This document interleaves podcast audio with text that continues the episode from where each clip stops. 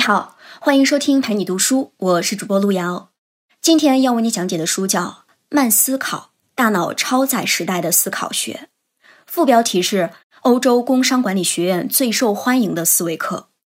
作者叫特奥康普诺利，他呢是欧洲工商管理学院、荷兰自由大学、比利时根特大学管理学院的教授，也是多个跨国公司的顾问。他研究的领域啊特别广。从医学、生物学、心理学、神经学、生理学到企业管理呀，都很精通。这本书呢，主要介绍了我们在这个信息超载的时代，怎么做才能让自己专注起来，让大脑的思考变得科学高效。现在呢，我们每天都要接收和处理无数的信息，一会儿不看手机啊，就会觉得心慌，感觉要被整个世界抛弃了。那你就会发现啊。接收的信息越多，我们就越难在一件事情上保持长久的注意力。为什么会是这样呢？我们是怎么思考的呢？作者在这本书里就给出了详细的解答。他把我们的大脑分为三个部分，分别是反射脑、思考脑和存储脑。这三个部分啊，共同完成了我们的认知、决策和思考这些活动。下面呢，咱们就分别来看看啊。这三个部分是怎么影响我们的思考决策的？那先来说说思考脑。思考脑负责所有的思考过程，是我们做决策最需要的一部分，因为我们的逻辑判断、回忆、深度思考都是由它来做的。它的特点就是呀，处理速度慢，需要保持专注，但是容易疲劳，而且呢，不可以多任务并行。你听到这儿可能会觉得不对。平时我们都可以同时执行很多个任务，比如说一边开车一边打电话，而且开车的时候呢，可以眼观六路，耳听八方，这不就等于说是可以同时处理多个任务吗？其实呀，开车的时候，如果驾驶的动作已经练成了肌肉记忆，那开车其实都是在下意识进行的，他用的大脑资源是非常少的，而且边开车边打电话已经被证实了。会严重影响司机的反应和判断。有一个模拟实验是这样的：让一些人分别从一个繁华的路上开车两次，一次是正常路过，一次是打着电话路过。结果呢，就显示啊，打电话的那次啊，司机对前面车辆的刹车、红绿灯的反应都变迟钝了，平均慢了零点一秒。你可不要小看这零点一秒啊，这一点时间足够你在紧急状况下做出判断来躲避事故。我们的思考脑根本不能同时思考两件事儿。虽然说思考脑比较专一，就像蓝牙一样，一次只能对接一件事儿，但是呢，它却可以和反射脑相互配合。比如说，在经过大量的重复性动作练习以后啊，我们就可以把重复的动作转变为下意识的动作，让这个动作归反射脑负责。那我们就说到了反射脑，反射脑主要是处理我们最原始的刺激反应。比如说，感觉到冷、热、饿、困、疼痛等等，这些都是反射脑负责的事情。它的特点就是反应特别快，因为反射脑处理的问题啊是自发的、无意识的。它和这个思考脑不一样，它可以同时处理多个任务。就好比我们能同时的感觉到又冷又饿又累又困，或者我们可以边吃饭边聊天边走路边注意身边的车。但是反射脑的高效率背后呢，存在一个缺点，就是容易出错，因为它缺少足够的时间去思考和判断，很多事情啊都是靠直觉做出来的，没有经过理性思考。大脑的做法就是怎么方便怎么来，所以啊，在决定重要事情的时候，我们就得注意了，不能让反射脑抢先做决定。我们来举个例子啊，有一道数学题是这样的。一个玩具球拍和一个球加起来是一点一美元，球拍比球贵了一美元。那么，请问球是多少钱呢？有百分之五十到百分之八十的朋友会一口回答说零点一美元。其实呢，正确的答案应该是零点零五美元。直觉告诉我们的答案很明显就是错误的。速度是思考的敌人。如果说时间很紧迫的话。我们就更容易用反射脑做出错误的反应。虽然反射脑可能出错的概率比较大，但是呢，我们还是要有意识的去训练它，因为在很多时候，我们需要立刻做出正确的判断，你比方说医生、军人，在紧急情况下必须迅速反应。好，这是思考脑、反射脑，他们两个都是在我们清醒的时候呈现活跃的状态。等到我们都休息了，那我们说的第三个存储脑就开始工作了。它就像我们的后台数据库一样，把我们接收到的大量的信息进行分类和存储。存储脑要发挥作用啊，那就得有充足的休息时间。我们可能都遇到过这样的情况啊。如果一个问题怎么想啊，也没有很好的解决方法的时候，那就先去洗个澡、跑跑步，或者直接睡一觉。有时候呢，反而就会有新的点子出现了。那就是在这个休息的时间啊，我们的存储脑在背后帮我们整理出了很多数据。那好了，我们刚才介绍了这三种脑的主要功能，了解了大脑是如何运行的。那我们就再来看看啊，信息超载的时候。都有哪些行为影响了我们的深入思考？作者在书里呢列出了四种原因，分别是随时在线、多任务并行、负面压力和睡眠不足。首先呢，随时在线是让大脑超载的元凶。随时在线可能是我们每个人现在都在做的事情，像手机、电脑、iPad、智能手环等等这些设备啊，能让大家随时找到我们。我们呢，也可以随时随地、无时无刻的找到自己想找的人。有研究就说了，百分之六十七到百分之八十的手机用户呀，会时不时的查看手机有没有新的消息，或者呢，大家可能都会出现，仿佛听到自己的手机在震动或者响铃的一种错觉。你可能平时听到过这么一句话，说秒回是一种美德，代表着这个人效率很高，能及时的回应很多事情。那在这儿呢，作者就批判了这种说法。很多时候呢，我们以为随时在线是高效率的表现，但是长期这么下去啊，其实每一次回应都是在分散我们专心思考的时间。作者呢就做了一个统计，很多专业人士呀，在工作中很少能有完整的四十五分钟是不受干扰的。如果有比较困难的任务呀，有百分之三十七的人很难在办公室里边完成。他就得到咖啡馆或者在自己家里这种比较安静的地方才能完成，因为这些地方能够不受干扰。那还有百分之六的人呢，是在哪儿都很难做到集中注意力的。书里就给我们举出了一个案例，有一项针对一千位脑力工作者的调查显示呀，每天会有百分之二十八的工作时间是被干扰的。如果按照每小时二十一美元的工资来算的话。美国会损失掉五千八百八十亿美元，而且这还只是直接损失，没有把打断原本重要任务的损失给算进去。有一本书叫做《你充满电了吗》？这本书里啊就提到了一个调查研究，他们对十五万智能手机用户进行调查，发现他们的手机啊每天要被解锁一百一十四次，最高的时候平均每小时要看九次手机，这就意味着不到七分钟。人们就会放下手里的工作去看一次手机，而且每看一条信息啊，我们都需要六到七秒才能够恢复到原来的状态，并且呢，我们白天接收到的碎片化的信息越多呀，存储脑对这些信息进行分类的强度和难度就越大。其次呢，我们说到了多任务并行，多任务并行也会让大脑超载。之前我们说思考脑它不能实现多任务并行。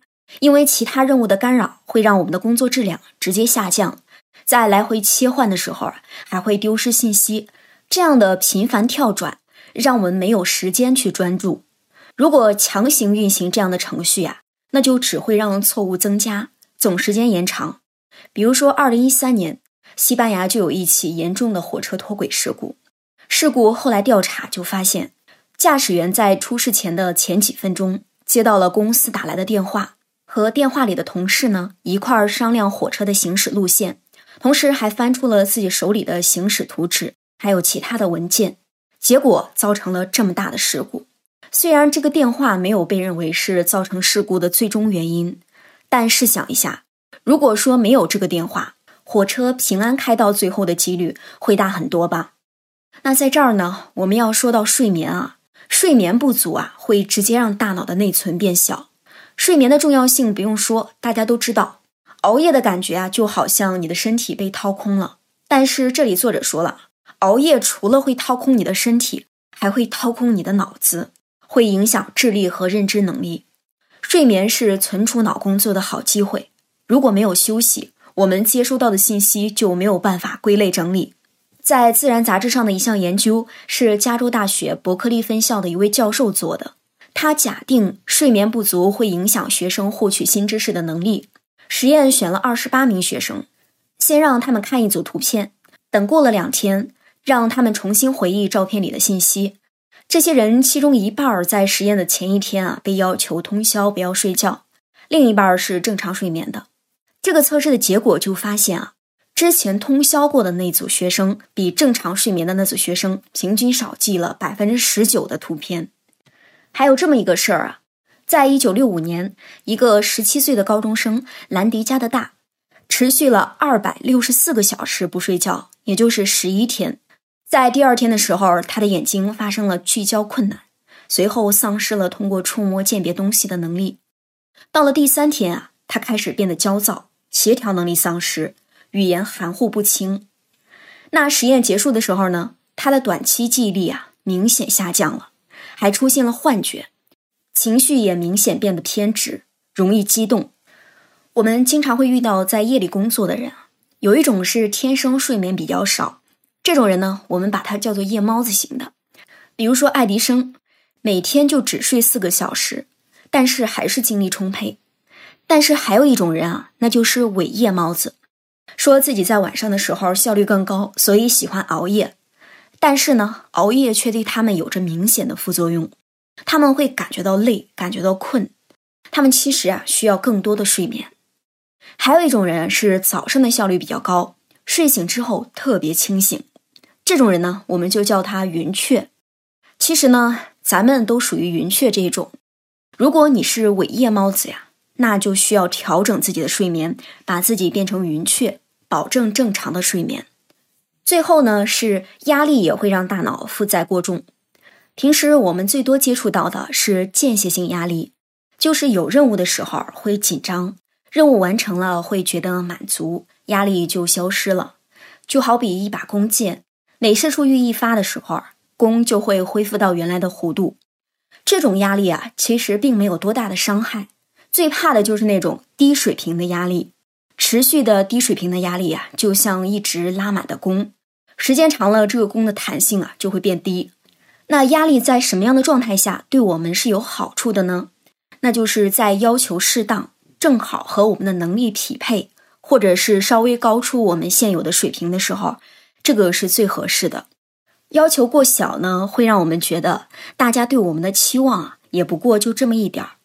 但是要求高了呢，根本没有办法实现，我们也容易直接放弃。所以怎么调节啊，很重要。好了，分析了四种影响我们大脑运转水平的因素呀，那怎么让我们的大脑在大量的信息里高速运行呢？作者给我们了四点建议，分别是离线思考、批量处理、充足睡眠和科学的面对压力。想要发挥大脑的最大潜力。最重要的办法就是啊，彻底离线，安排一个你精力最充沛的时候，完全投入的解决一件或者是一类事情。在这个时候呢，要避免外界给你的各种干扰。如果说你一直保持在线，很容易不知不觉的就浪费了很多时间。比如说早上打开手机，本来想在备忘录里确定一下今天要干什么，结果看到了微信有新信息，点开就看看，这么一看不要紧啊。又下意识的点一点朋友圈儿，结果一刷朋友圈之后呀，时间就过去了半个多小时了。最早想做的事情啊，还没做。作者说呀，最好的办法就是平时手机断网或者是静音，每两个小时之后呀，抽十分钟去看一次手机，集中处理需要回复的事情。两个小时的间隔呀，既不会错过很重要的事儿，也不会让别人觉得你不回消息很不礼貌。二零一一年的时候。有一项调查是针对台湾大学的研究生进行的阅读习惯的调查，大部分学生都说自己现在会在网上先试读一部分，如果觉得不错，就买实体书，或者是把整篇文字打印出来。为什么喜欢这么干呢？因为他们说一张张的纸来回翻，让他们有整体感。你像电子书，一页一页的刷过去啊，跟玩手机的感觉差不多。同时呢，看电子书的时候更容易被一个一个的推送消息所干扰。你想啊，你正在看书呢，一个更有意思的新闻八卦段子来了，你就更容易点进去，不小心呢就又开始刷手机了。所以有的时候呀，选择离线对我们的帮助其实非常大。其次是批量处理，解决多任务并行的问题就是批量处理。这个时候呢，作者建议我们啊用四象限法则。先把事情分类，把事情分为紧急又重要、重要不紧急、紧急不重要、既不紧急又不重要的这四类。其中紧急又重要的事情呢，比如说项目的截止日期、合同的签约，应该是首要考虑的。重要但不紧急的是我们要花更多的时间投入的，比如说项目的设计、重要会议的准备，这些事情是你工作的核心，要深入思考以后去专心做。那紧急但不重要呢？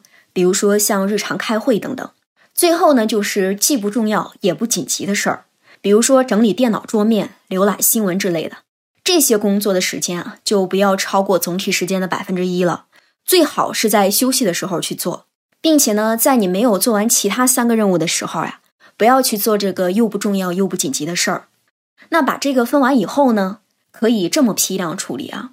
第一个是一次只完成一个任务，第二个是把密切相关的任务啊放在同一批次，避免来回切换。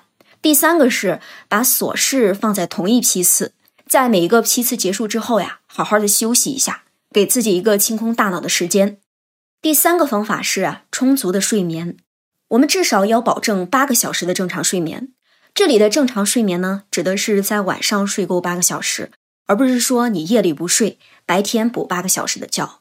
同时呢，在睡前的一个小时呀，远离电子设备，开始进入离线状态。可以在这个时候呢，做一些强度小的运动，看看书，或者是计划一下明天的安排，做好睡觉的准备。在这儿，你可能会说了，平时呢都是闭眼之前才把手机锁屏的，那这一个小时不玩手机，怎么睡得着呢？其实呀，有调查发现啊。百分之九十的电子屏幕会发出一种干扰我们睡眠的蓝光，我们的大脑会判断它是白天的光线，而不是晚上的光线。所以，当我们玩手机的时候，大脑会误以为现在还是白天，并不是睡觉的时间。有这么一个实验，让两批人分别在睡觉前读电子书或读纸质书，然后呢，来检测他们身体中褪黑素的分泌。褪黑素呢？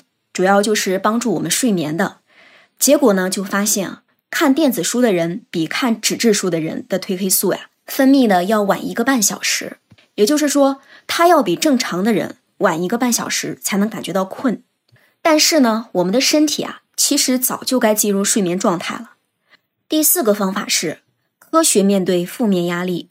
面对压力，我们要做的就是啊，专注一个不被打扰的任务，注意计划的截止日期。安排好自己的时间，减少不确定性焦虑。我们在面对压力的时候，要明确我们需要做什么，明确压力点在哪儿，然后再去做出反应。好，现在我们来总结一下这本书告诉我们的内容。大脑分为思考脑、反射脑和存储脑三个部分，每个部分都有自己的特点。思考脑准确，速度慢，不能够多任务同时工作。反射脑呢，速度快。但是错误率高，存储脑帮我们分析处理大量的信息。那影响大脑思考能力的因素呀，主要有随时在线、多任务并行、负面压力和睡眠不足，这些导致了我们大脑的信息超载，让专注变得困难起来。要解决的话，那就需要做到离线思考、批量处理、充足的睡眠和科学的面对负面压力。我们对于外界的刺激啊，下意识的就引起动作。比如说，手机一响就拿手机看，我们还是更喜欢眼下的满足。虽然知道关掉手机效率更高，但是拿起手机啊，玩的诱惑更大。但是这些行为呢，并不能让我们养成深入专注思考的习惯，反而会丧失掉我们信息辨别的能力。